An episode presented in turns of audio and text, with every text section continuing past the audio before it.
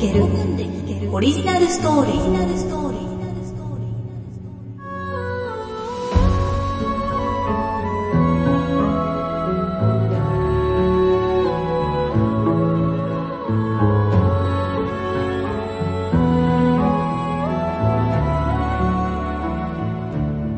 この番組は株式会社アルファの制作でお送りします。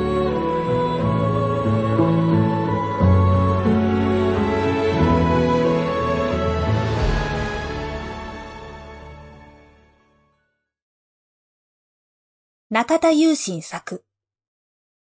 だからあなたは、朗読、しろ。楽しんできなよ。毎度タイミングが合わない。せっかくのゴールデンウィーク、みんなで楽しみたいのに。悪い、やっぱり休めないみたい。まだ1ヶ月先なのに？頼られる男は辛いよ。ピロンと通知音が鳴るたび、春馬の残念な返信が届いてくる。もともと予定を合わせる気なんてないのだ。新年度が始まってまだ何日も経っていない。できるだけ早め早めに予定を組んで、みんなで楽しい連休を過ごそうと思っていただけなの。いつもこんな感じ。忙しいのはわかっているけど、どうせ次には。祝日に仕事をする人がいるからみんな遊べるんだよ。お土産楽しみにしてるよ。強がり言っちゃって。ゴールデンウィークも来週に差し迫ってきた。グループで直前の旅行プランを立てていた。去年は北海道。おととしは沖縄。最北端、最南端を制覇してしまったので、今年は近場の温泉巡りをしようと相談していた。もちろん、春馬もいるグループで。ねえ、本当に一緒に行かないの？もちろん、いい反応を期待したわけでもなく、少し意地悪してやるつもりでいた。すると、仕事だったけど、怪我してしばらく休みになった。そうなの？行きたいのは山々だけど、動けないから。ごめんな。そのまま返信が止まり、みんなも反応に困っているっぽい。数日後、パンパンに物を詰め込んだビニール袋を片手に、春馬の家に向かった。閑静な住宅街に古くからある家に囲まれたデザイナーズマンション。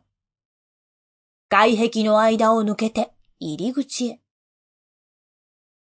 今部屋の前にいる。は？いいから休みなんでしょ？差し入れ持ってきた。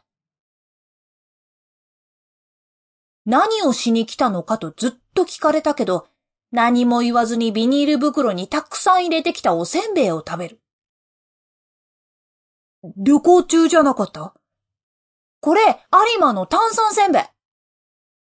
関西行く予定じゃなかったよね。北海道焼きガニせんべいだって。日本一周でもしてきたの？うーん。買ってきてよかっ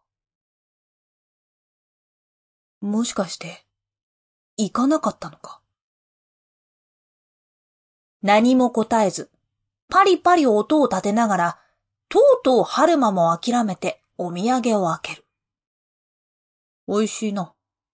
でしょ？それから何時間経っただろう。ただただ袋の中に入れてきたおびただしい数のお土産を減らしていく。会話もそれなりに、ただただ二人でパリパリ音を立てながら夜が流れていく。じゃあ、また明日。そう告げて、日が変わる前にさっと帰宅。夜が明けて、今度は長方形の箱に積み込まれた甘いものを手土産に朝から春馬の家に。もう分かったというふうに何も言わずにまた二人で。後悔してないか？老媒気味に言ってきた。毎年のことを一年休んでも罰なんて当たらないよ。せっかくなら普段できないことをやっただけ。そうそうないよ。休みのあなたと一緒にいるなんて。そっか。ごめんな。だからあなたは。これ以上お互い何も言わない。まだゴールデンウィークは終わってないんだから。突然呼び出しブザー音が鳴る。ここから先はみんなとたくさんのお土産話を聞きながら過ごした。あれからもう少しで丸一年。またいつものようにグループでゴールデンウィークの予定を立てている。行きたいところがあるんだ。春馬からそう、連絡が届いた。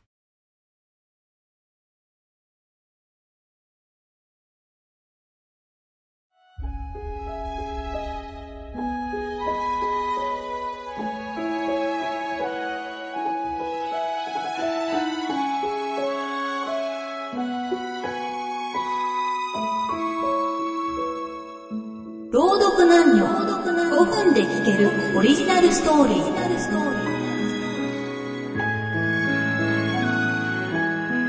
この番組は株式会社アルファの制作でお送りしました。